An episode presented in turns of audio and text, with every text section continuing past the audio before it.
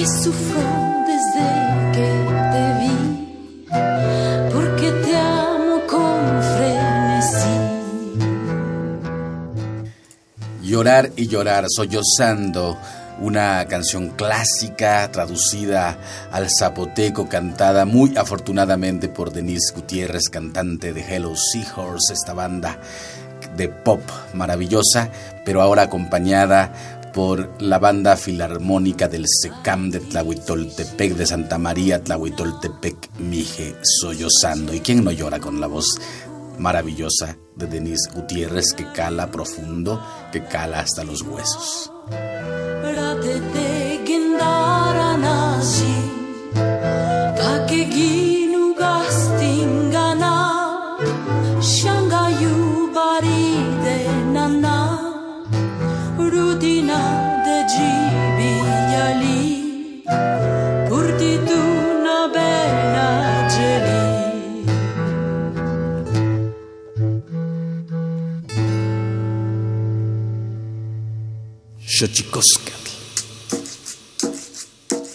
El collar de flores comienza a hilarse. Es momento de ir a lo profundo. Radio UNAM presenta Xochicóscatl, collar de flores, con Mardonio Carballo. Hacemos revista del México profundo.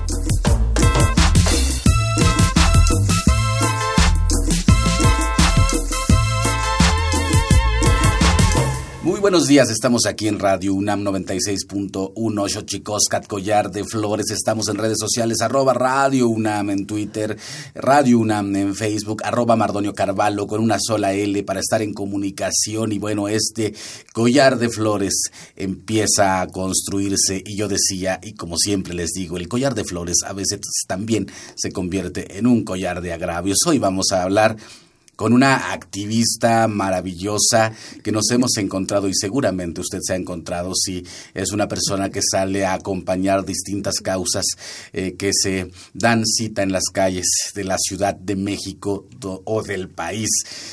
Cariñosamente la conocemos como Doña Fili, ella es de Santo Domingo, del Pedregal de Santo Domingo, Coyoacán, pero ella será quien se presente a sí misma en esta recién, recién comenzada entrega de Xochicoscal Collar de Flores. Pero bueno, vamos a nuestra sección que nos dice, que nos alerta qué ha pasado en estos días, en algún momento de la vida del ser humano por la tierra. Xochicoscal. Tonalámatl o la ignota efeméride. 9 de julio de 1991. La Federación Internacional de Derechos Humanos denuncia la violación a los derechos humanos cometidos contra los indios Mohawk cerca de Quebec, Canadá. 10 de julio de 1998. La diócesis de Dallas, Texas, acepta pagar 23 millones de dólares a cinco personas que denunciaron abusos sexuales por parte de un sacerdote. 11 de julio de 2016, la Comisión Nacional de Derechos Humanos da la Recomendación General número 27 sobre el derecho a la consulta previa de los pueblos y comunidades indígenas de la República Mexicana. 12 de julio de 1960. Por primera ocasión en México se celebra el Día del Abogado. 13 de julio de 1985. Se inaugura el concierto de rock mundial Ayuda en Acción, esto para recaudar dinero y combatir el hambre en África. 14 de julio de 1834. En España, mediante decreto de la reina María Cristina, se extingue el Tribunal de la Inquisición. 15 de julio de 2014 se celebra el Día Mundial de las Habilidades de la Juventud para fomentar en los jóvenes sus capacidades y optimizar la toma de decisiones en relación a su vida.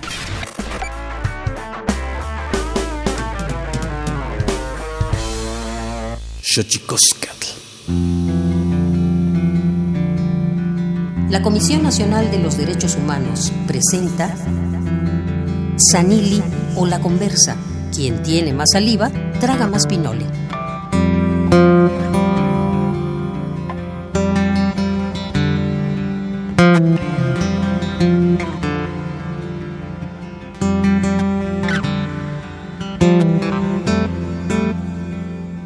Siempre es bueno saber lo que pasó en la historia. Algunos años atrás venimos ya de nuestra ignota efeméride, pero ya está con nosotros doña Fili. Doña Fili, eh, me encanta, eh, han pasado algunos momentos eh, recientes en mi vida donde me he encontrado con mujeres que no importa ya cómo sean sus apellidos, que pesan por su nombre, por el cariño que la gente les tiene. Por ejemplo, eh, Marichuy, poco importa que se llame María de Jesús Patricio, Marichuy tiene un nombre ya presente en la memoria de nuestros días y Doña Fili también. Doña Fili es una mujer activista, es una mujer que yo he conocido en muchas luchas, en muchas eh, disidencias conscientes o de conciencia en este país. Me la he encontrado mucho, mucho en algunas manifestaciones eh, para parar la guerra, para parar la violencia, para exigir la aparición con vida de 43 estudiantes. En fin, doña Fili es todo un emblema de la lucha social y me la he encontrado muchas veces y ahora me da mucho gusto recibirla en esta cabina de Radio UNAM, en este programa que tenemos que se llama Xochicoscal. Doña Fili, ¿cómo está? Muy bien, muchas gracias por todas las palabras y gracias pues este lugar a, Radio UNAM. ¿Cómo se llama usted, doña Fili? Mm, mi nombre es María de Los Ángeles Fernández Castillo pero a veces hasta a mí se me olvida mi nombre porque pues siempre Fili, oí doña Fili y, y bueno, estamos aquí en este maravilloso lugar que pues que es tan escuchado este Radio UNAM y con este collar de flores pues se hace más extenso a, a todos los que luchan por el agua, por la tierra. Mientras haya agua, haya tierra, va a haber collares de flores para todos. Muchas gracias. Eso es maravilloso y para quien obviamente esto es radio y, no nos ve no nos ve nadie, nos escuchan, pero imagínense que curiosamente doña Fili trae una blusa que trae un collar de flores, literalmente. Y yo quisiera preguntarle, doña Fili, ¿cómo nace la conciencia? ¿Cómo, ¿Cómo tenemos a una mujer, a una luchadora social, a una activista como usted en estos tiempos? Todo el mundo la conoce, pero todo como toda flor, todo tiene un origen. ¿Cómo comienza usted a trabajar, digamos, por los otros o por la vida o por el agua o por la tierra, como bien dice usted? Bueno, nosotros cuando llegamos a, a los pedregales de, de Coyoacán fue algo como algo bíblico, diríamos, la tierra prometida, en este caso el pedregal prometido. Llegamos pues la mayoría jóvenes, matrimonios jóvenes. Y pues hoy, pues hoy aquí en este programa agradecemos a los que hicieron brecha para llegar a los Pedregales. Hubo quien dio el primer paso para llegar a Pedregales, eh, pues marcándonos ahí el caminito para llegar pues eh, por la vivienda por una vivienda, un techito ahí en piedra sobre piedra. Y pues ahí fuimos muy abrazados por los mayores, eh, por nuestros hermanos y hermanas mayores. Ellos nos enseñaron pues cómo llegar en, cómo vivir en el Pedregal y con muchas limitaciones, sin agua, sin médicos, sin nada. Hoy nos preguntamos cómo es posible que, que se pueda vivir, ¿no? Sin nada. Y brincando ahí las piedras, este, pues la fauna maravillosa, eh, de las flores también, hermosísimas flores, un pedregal hermosísimo, pero pues la vida también fue difícil, pues por carecer de, de todo pero la grandeza de los pueblos es muy grande. Doña Fili, platíquenos un poquito de, de, cómo llegamos al Pedregal de Santo Domingo. Para la gente que nos está escuchando aquí en Xochicos, el Collar de Flores, habría que decir que la invasión al Pedregal de Santo Domingo fue la invasión más grande en América Latina, si no mal recuerdo, ¿verdad, doña Fili? Sí, así fue. Eh, nosotros llegamos a, a la colonia Jusco, ahí nos prestaban un lugarcito donde vivir. Eh, después se pretendió hacer un desalojo en la colonia Jusco. ¿Eso en qué año era, En el, desalojo fue el 12 de septiembre de 1966. Estaba, el regente era Ernesto Peruchurtu y mandó a hacer un desalojo cerca de la planta de asfalto. Eh, a la hora nueve y media, entre nueve y media de la mañana y, diez, cuando los señores se habían ido a trabajar, solo había mujeres y niños. Sin embargo, pues se detuvo el, desalojo. Eh, las mujeres, los niños, pues ahí este, oponiéndose a los trascabos para que no fueran tiradas las casitas, algunas sí las tiraron, pero pues fue una lucha muy grande que niños y mujeres eh, detuvieran ese desalojo. Cuando llegan los hombres, pues sí se indignan mucho, van a la cámara, eh, ya después pues el gobierno pues sí sintió la pues no en mucho, ¿verdad? Porque el gobierno es difícil que, que sienta a los demás, pero fue grande la, la presión y, y bueno, ya mandaron láminas, cobijas, meriendas y petróleo, porque teníamos estufas de petróleo. Y ya fue como se, desde entonces se siguió resistiendo. ya después este, algunos compramos a, a, los comuneros de los reyes. El Pedregal de Santo Domingo era de, de los comuneros del pueblo de los reyes. Algunos les compramos a los comuneros. Eh, en el caso nuestro, compramos en abril del 71 y en septiembre, en los primeros días de septiembre, ya fue la invasión, fue la toma del Pedregal donde entraron miles de, este, pues con la necesidad de la vivienda, eh, pues hubo de todo, hubo balazos, de todo, pero pues ahí se, solo de esa manera se ejerció ese derecho a, la vivienda en esa toma de, del Pedregal. ¿Cómo fue que se pusieron de acuerdo, doña Fili? Porque está hablando usted de que en, esa ocasión, en los años 70, eh, pues eran miles de familias las que llegaron juntas. Eh, fue algo, llamaríamos un llamado, sería clandestino, lo que hoy le llamamos, porque no se podía decir se sabía, pero pues que pues hay que ir a tomar la tierra, hay que ir a tomar este el pedregal. De hecho, se, de, hecho en ese tiempo había las tomas de, de tierra, eh, también en nuestro país, en Morelos sobre todo, con, pues con los ideales de Rubén Jaramillo y, y pues había las tomas de tierra. En esto pues también este estaban descalificados también la clase política y pues ahí este también la CNOP, los de del PRI, eh, este eh, Humberto Serrano que estaba en la CCI, Humberto Serrano, Alfonso Santibáñez. Humberto Serrano, pues también era por acreditarse, pues también este, pues hacía ese llamado a, a, censar a quien no tuviese vivienda y pues de ahí venía también las tomas de la tierra. Esto fue también en, en Padierna, en Padierna se hizo una toma de tierra también, pero pues fue tiernamente desalojado por los granaderos. En Santo Domingo, en julio, del 68 también se hizo una toma del Pedregal.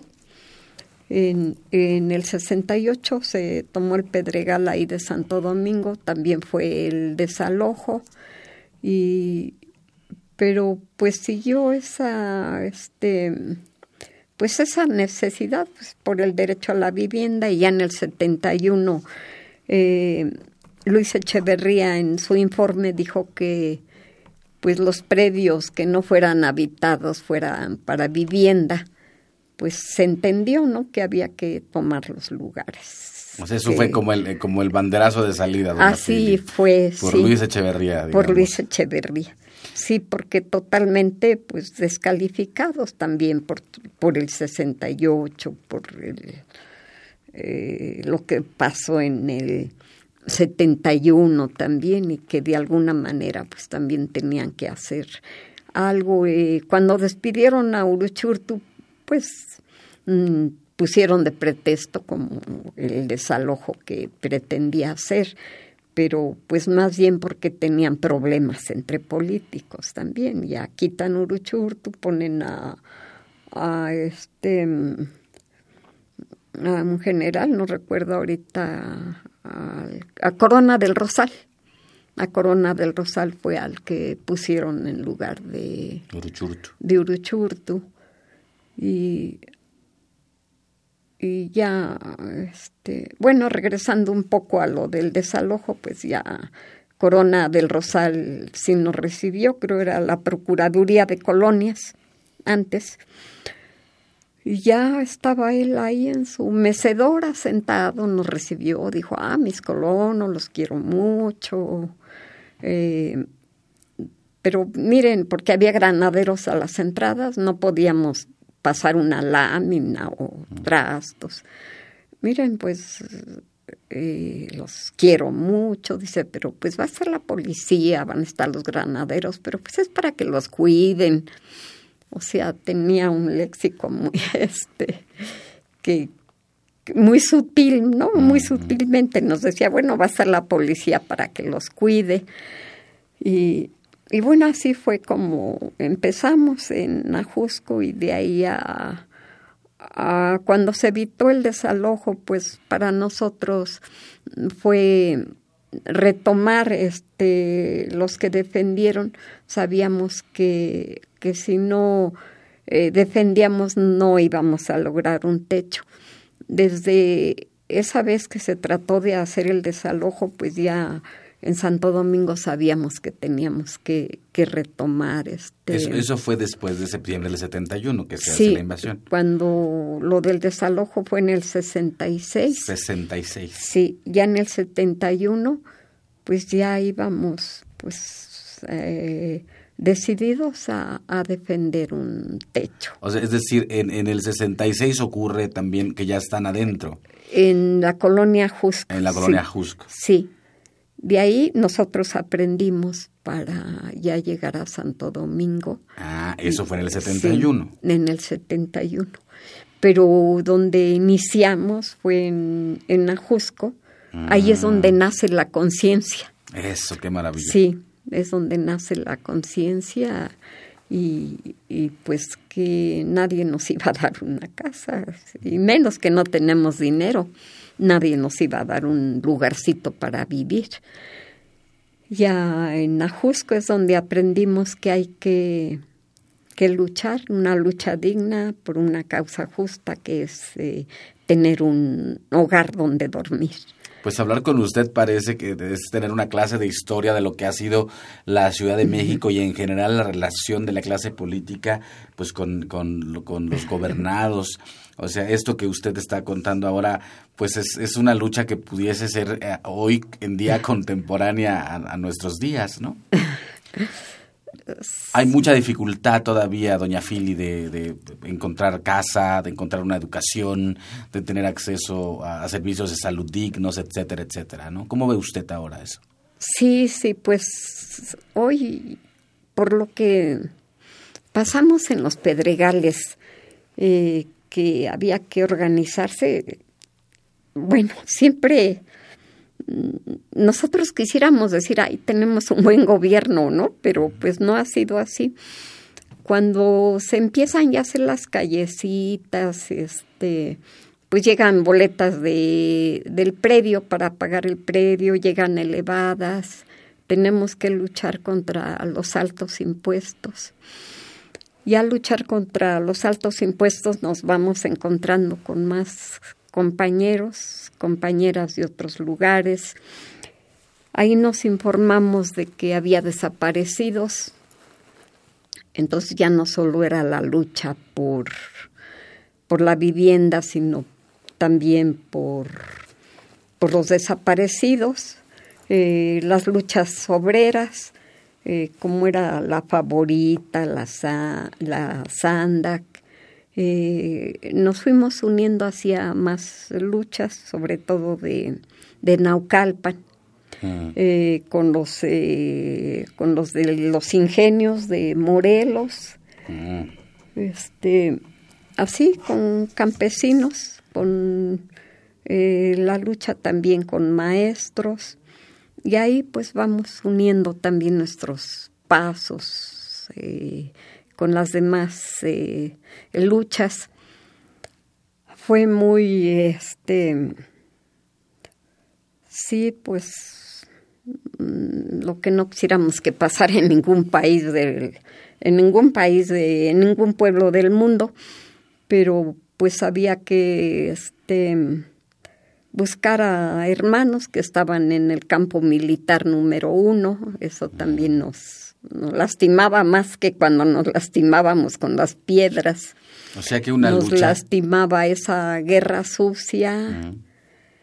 Y pues ahí estuvimos también y hoy hoy me parece como que hubo una pausa que un poco estuvimos bien, pero hoy como que hay un retroceso, vuelve a haber un retroceso en que no hay vivienda para todos, no hay trabajo para todos, la riqueza del país no es equitativa y nuevamente tenemos desaparecidos. Pues le parece, doña Fili, que hablemos de todo esto eh, y del conflicto que ahora atraviesa el Pedregal de Santo Domingo, Coyoacán, en la Ciudad de México. Todo el mundo piensa y, situaría eh, un conflicto por el agua en otros lugares, pero tenemos un conflicto por el agua en el Pedregal de Santo Domingo, Coyoacán, y por eso hemos invitado también, entre otras cosas, a doña Fili. Y me llega una reflexión, doña Fili, que cuando uno se hace consciente de una lucha, se va hermanando con otras, como collar de flores. Xochicoscat 96.1, Radio UNAM, arroba Radio UNAM, en Twitter, eh, Radio UNAM en Facebook, arroba Mardonio Carvalho con una sola L, también en Twitter. Agradecemos a nuestro equipo, a Miguel eh, Ferrini, a Héctor Castañeda, a Alejandra Gómez, que hacen posible este collar de flores y vamos ahora, porque siempre es bonito saber los secretos de las palabras, lo que encierran las palabras, las palabras tienen sus secretos. Vamos pues con esta colaboración del Instituto Nacional de Lenguas Indígenas, Tlachtolcuepa. El Instituto Nacional de Lenguas Indígenas presenta Tlachtolcuepa o la palabra de la semana. Tlacivilistle. Tlacivilistle es una palabra náhuatl perteneciente a la variante de Acatlán Guerrero que se utiliza cuando a una mujer embarazada se le prohíbe que abrace a los gatos u otro animal no bien visto desde la cosmovisión náhuatl, pues se cree que si lo hace, corre el riesgo de que el bebé al nacer adquiera propiedades del animal que su mamá abrazó, como ronronear o ser peludo. De acuerdo con el Catálogo de Lenguas Indígenas Nacionales del INALI, editado en 2008, la lengua náhuatl se habla en 16 entidades federativas: Colima, Guerrero, Durango, Jalisco, Estado de México, Michoacán, Morelos, Nayarit, Oaxaca, Puebla, Tabasco, Tlaxcala, Veracruz, San Luis Potosí, Hidalgo y Ciudad de México. Tiene 30 variantes lingüísticas y cuenta con 1.726.906 hablantes de más de 3 años.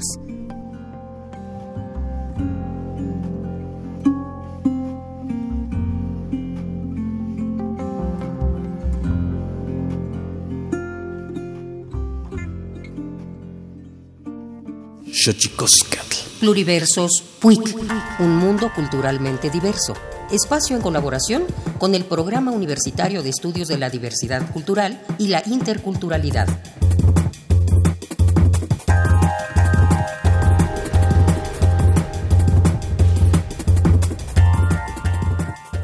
La medicina tradicional es más que plantas medicinales. Seguramente has escuchado hablar de la medicina tradicional y muy probablemente en algún momento de tu vida hayas usado algún método tradicional para aliviar algún padecimiento. Pero, ¿qué es la medicina tradicional? Habla el maestro Carlos Sola, coordinador de investigación del PUIC. Yo la defino como un sistema de conceptos, creencias, recursos y prácticas destinada a atender diversos problemas de salud que se origina en el pasado prehispánico, pero que a lo largo del tiempo, como toda institución social, ha ido cambiando, es el recurso local más importante de la población mexicana y particularmente de la población indígena mexicana. La medicina tradicional es más que plantas medicinales, es sistemas de clasificación de los estados corporales, pero también, por ejemplo, animales medicinales, minerales medicinales y una gran hidroterapia de temazcales, baños de tina, baños de asiento, baños termales, etcétera. En 1979, México lanzó el que quizás sea el programa de extensión de cobertura a la salud más grande del siglo XX. Entre 1979 y 1981 se construyeron 3.025 unidades médicas rurales y 60 hospitales rurales bajo la filosofía de llevar servicios de salud a poblaciones en alta marginación. La sorpresa del IMSS Coplamar fue que al llegar los médicos pasantes de las unidades médicas rurales descubrían que la mayor parte de los partos no eran atendidos por ellos, que la mayor parte de los accidentes leves musculoesqueléticos, zafaduras, torceduras, esguinces, no eran atendidos por ellos y que había un sistema dual en el consumo de los medicamentos. Sí, dextrometorfán para la tos, pero también gordolobo y bugambilia y sauco. Caolimpectina para problemas estomacales, pero también guayaba efectivamente ya había un recurso local, limitado como son limitadas todas las medicinas.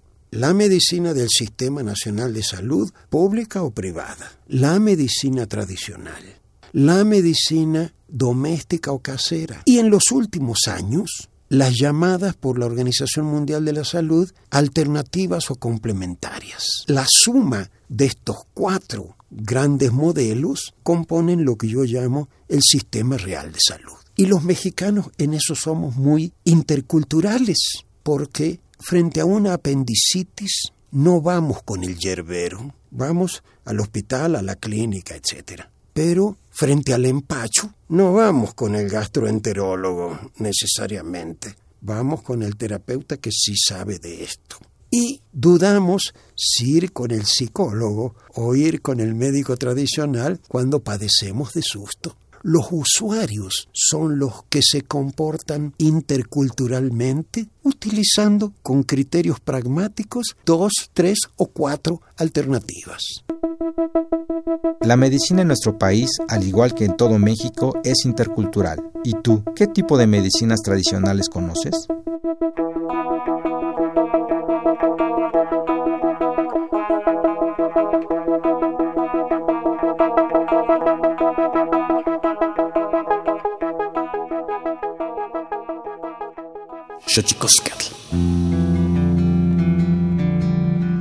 La Comisión Nacional de los Derechos Humanos presenta Sanili o la conversa.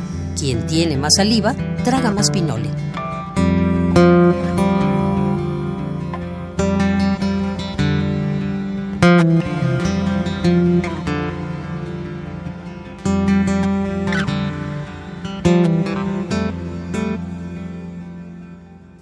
Maravilla tener una colaboración del PUIC, este programa que antes se llamó punk, como ya decíamos en algún momento, de punks pasaron a puix. Entonces vamos a festejar que estén con nosotros en esta entrega o en estas entregas de Xochicosca, el collar de flores. Siempre nos develan misterios y lo maravilloso de la vida justamente, es ir entendiendo los enigmas que esos pluriversos nos regalan. Seguimos con Doña Fili, Doña Fili, activista, luchadora social, eh, encantadora también, porque Doña Fili es encantadora. Yo creo que eh, nunca se logra algo como ella ha logrado, ese cariño eh, que le tiene toda la gente eh, por su manera solidaria de hacer las cosas, pero sobre todo con su alegría. Doña Fili, estamos en Radio UNAM, aquí Xochicoscat, y hablábamos hace rato, decía usted que la conciencia un poco, inferimos de que la conciencia de que uno empieza por la vivienda y termina buscando también a los desaparecidos de un país que no debería tener desaparecidos. Yo decía, doña Fili, que los desaparecidos nos faltan a todos, ¿no? Y usted acusaba una cierta regresión. Ahora justamente tenemos, eh, bueno, la, noticia impactante de tres estudiantes que nos dicen que fueron eh, secuestrados eh, por gente del crimen organizado y disueltos sus cuerpos eh, en, en, tambos de ácido, que me parece una cosa terrible, pero además tenemos un antecedente también que nos dicen de manera oficial la verdad histórica que nos han querido decir que también los estudiantes, los 43 estudiantes desaparecidos de la Escuela Normal Raúl Isidro Burgos de Yotzinapa también nos dicen que fueron calcinados y sus cenizas vertidas en un río, pero todos los expertos que han investigado dicen que no es cierto. Entonces, bueno, razones hay para dudar, doña Fili, y razones para decir lo que usted dice también hay. Nos dice usted que estamos regresando a algo. ¿A qué regresamos, doña Fili? Pues a, a nuestros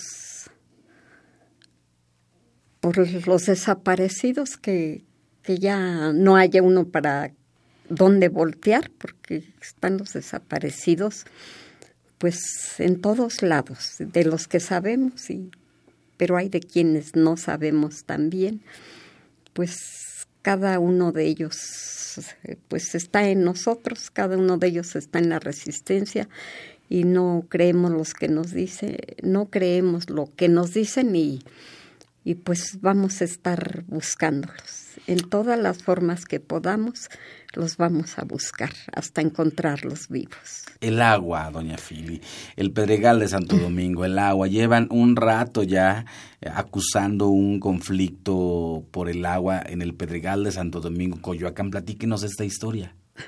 Sí, mire, Coyoacán pues es, eh, es de agua históricamente, son pueblos hermosísimos, pueblos prehispánicos eh, nomás en un cerrar de ojos y, y, regresarnos vemos estos lugares de, de Coyoacán, por eso es la avenida Cerro del Agua, el ver el agua, eh, es agua que viene de la serranía de la Jusco.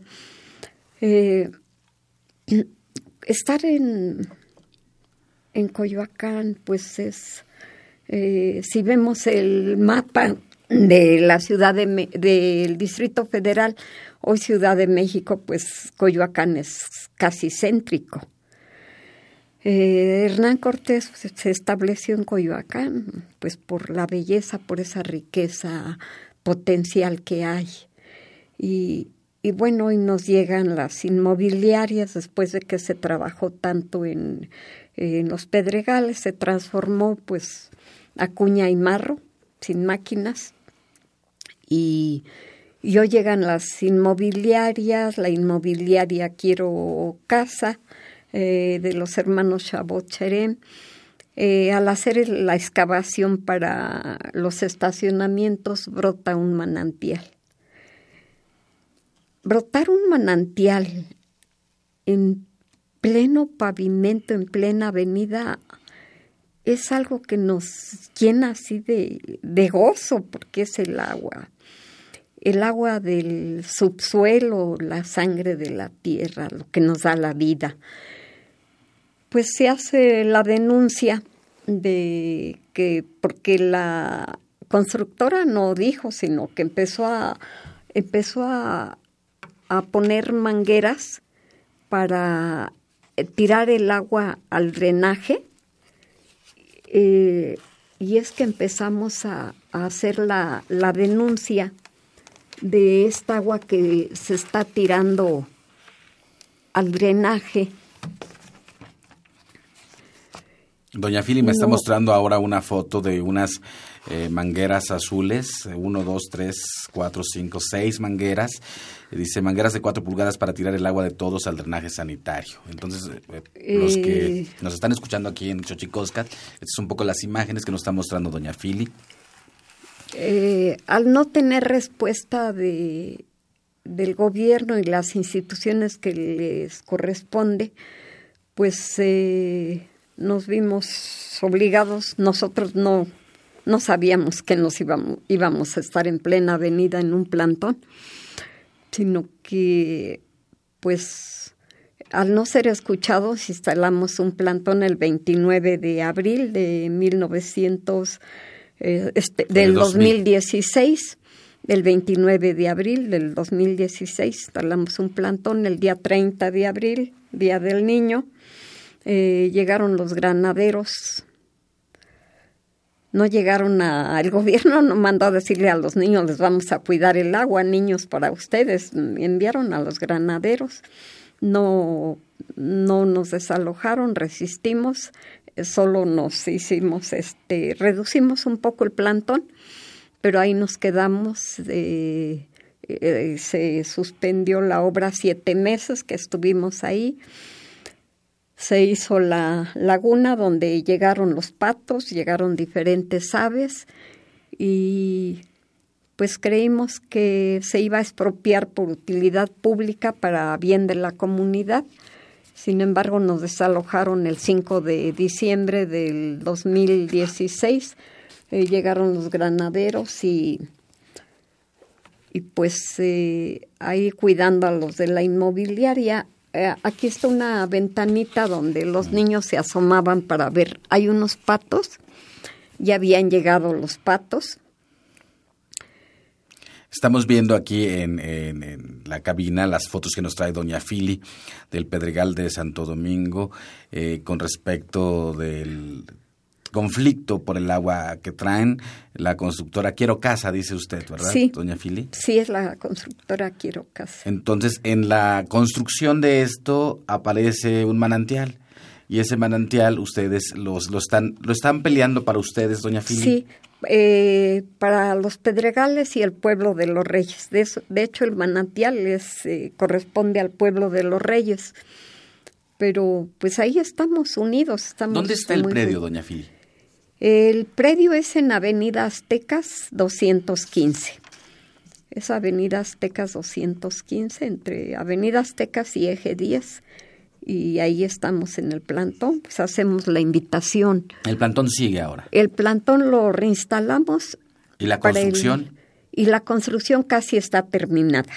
Eh, han echado toneladas de, de concreto, la este Cemex llegan las eh, ollas de concreto, los carros de concreto. Para tapar los brotes de agua. Para taparlos, porque hubo más afloramiento. Eh, ya por eh, la lucha de los vecinos, pues la PAOT pide que se haga un estudio. El estudio lo hace el Instituto de Geología, el doctor Oscar Escolero.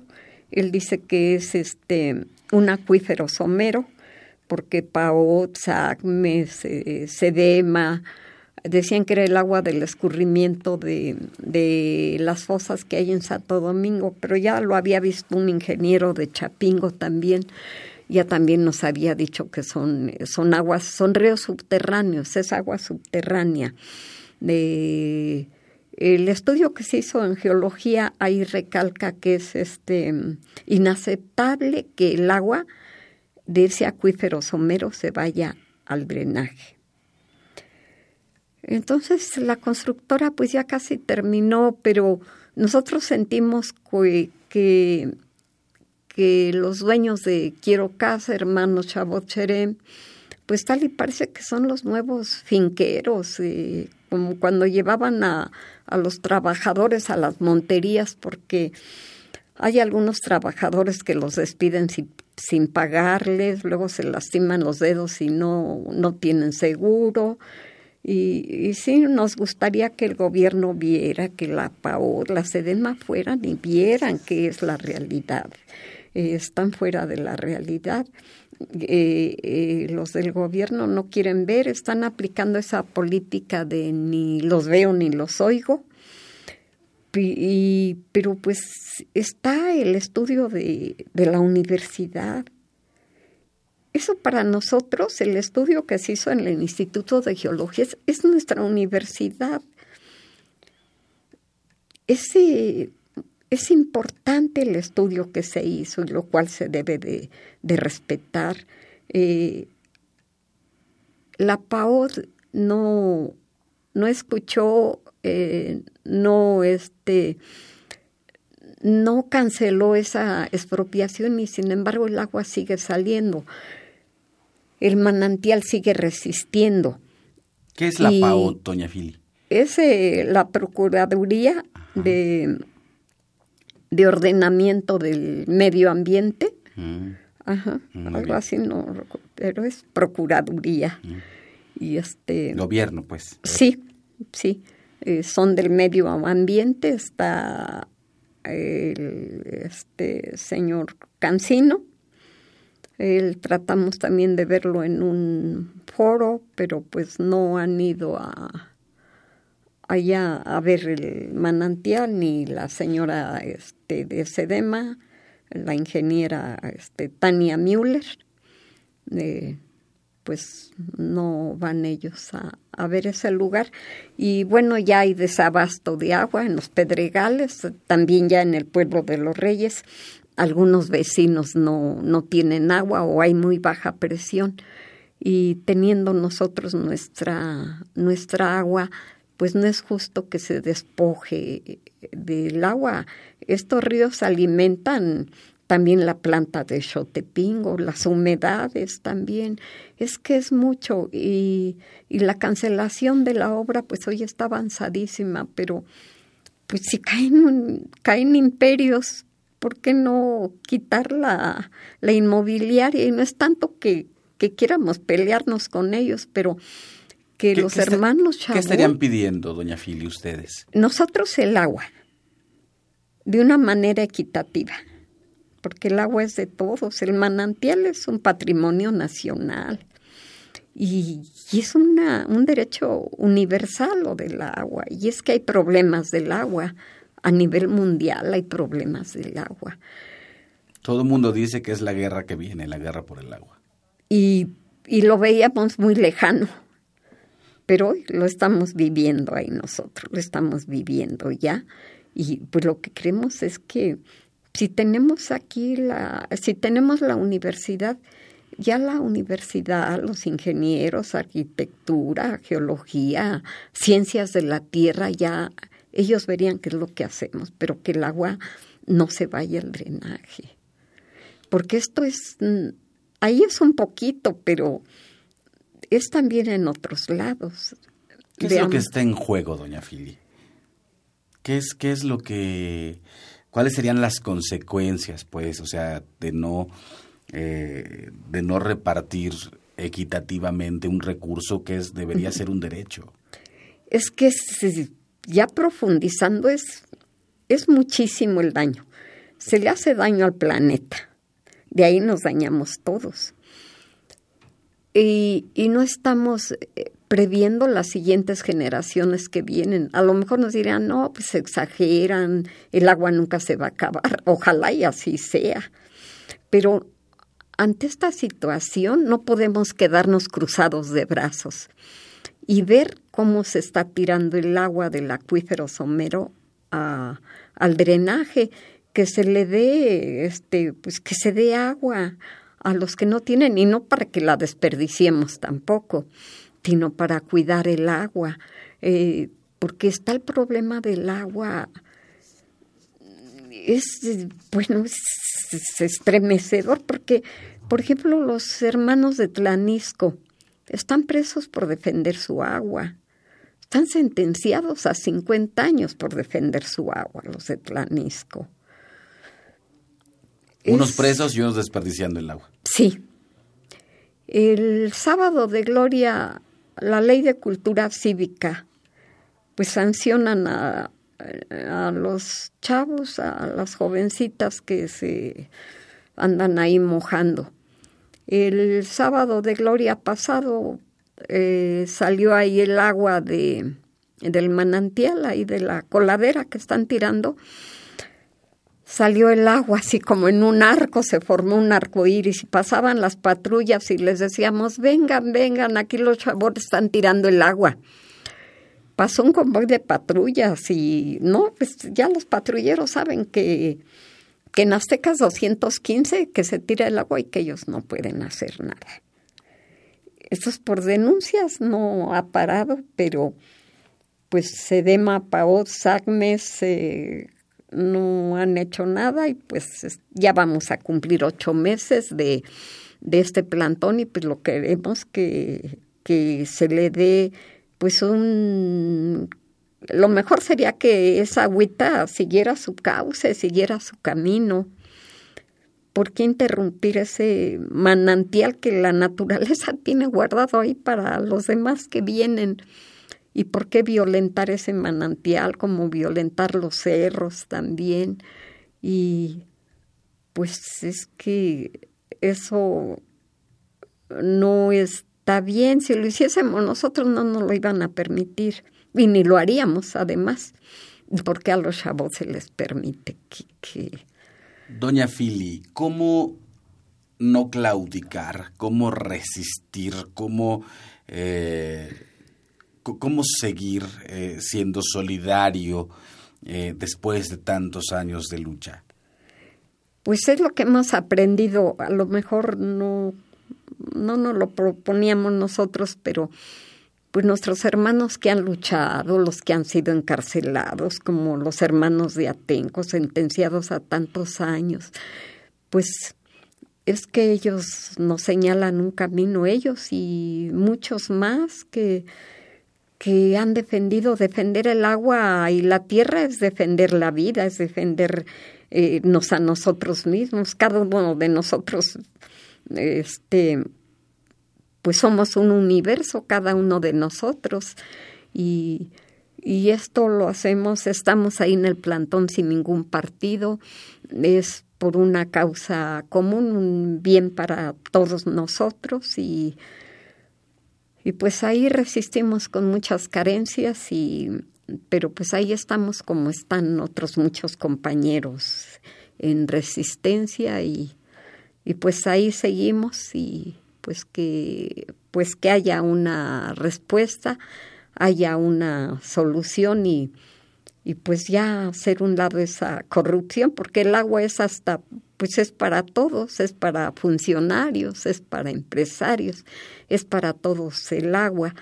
Y de no defenderla, pues algún día tendrá agua al que la pueda pagar mm, y al precio a que nos al precio que impongan y teniendo nuestra agua nosotros, siendo un país que tenemos los recursos. Y no lo hacemos con presunción o que sentirnos así, ah, que, que bien, que lo hacemos, no es ya ser sensibles ante lo que nos está pasando. Doña Fili, estamos ya pues por, cerrar el programa y yo sé que es de mala educación. Dicen que un caballero nunca le debe preguntar la edad a una rama, pero yo sí quisiera preguntarle cuántos años tiene Doña Fili para los que nos están escuchando. Bueno, la verdad ni sé, porque antes como no registraban, menos a las niñas. Entonces ni sé en qué cuántos años tengo, pero pues ya muchitos. Tienen los años de la vida. Doña Fili, muchas gracias por este, acompañarnos aquí. Pero muchas gracias y no olvidemos los corazones de 43, que son nuestros corazones que laten, así como late el manantial también late nuestro corazón por los 43 y vivos se los llevaron, vivos los queremos. Así es, eh, doña Fili, suscribo absolutamente lo que acaba de decir y bueno, no me queda más que agradecerle que haya venido por acá y nosotros vamos, vamos a, a otra colaboración aquí en este programa, más libros al rostro o lo que es lo mismo, más amoch menos face. Más libros al rostro, o lo que es lo mismo, más Amoch, menos Face, espacio en colaboración con el Instituto Nacional de Antropología e Historia.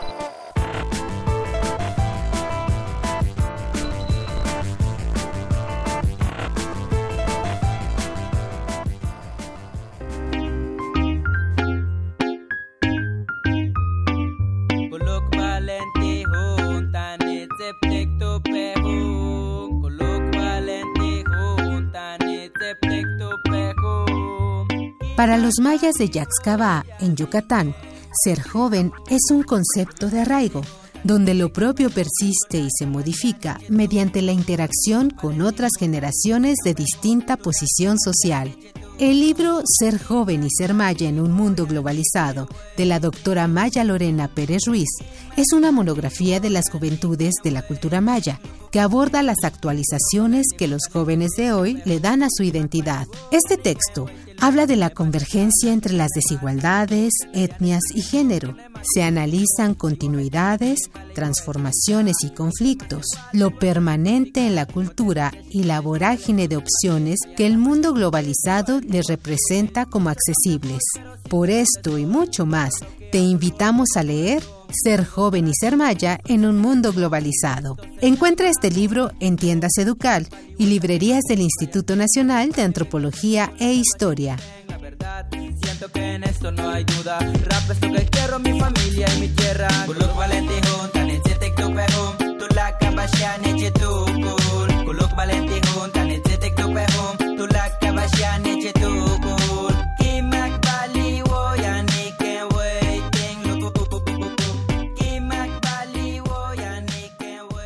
Xochicoscatl.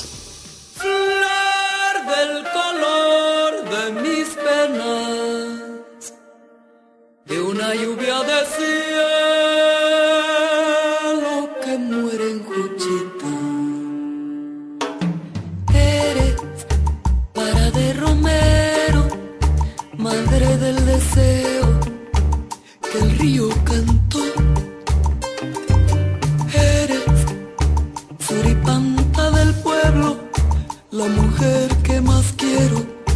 que me da de beber. Eres para de Romero, madre del deseo, que el río cantó. Eres suripanta del pueblo, la mujer que más quiero, que me das de beber.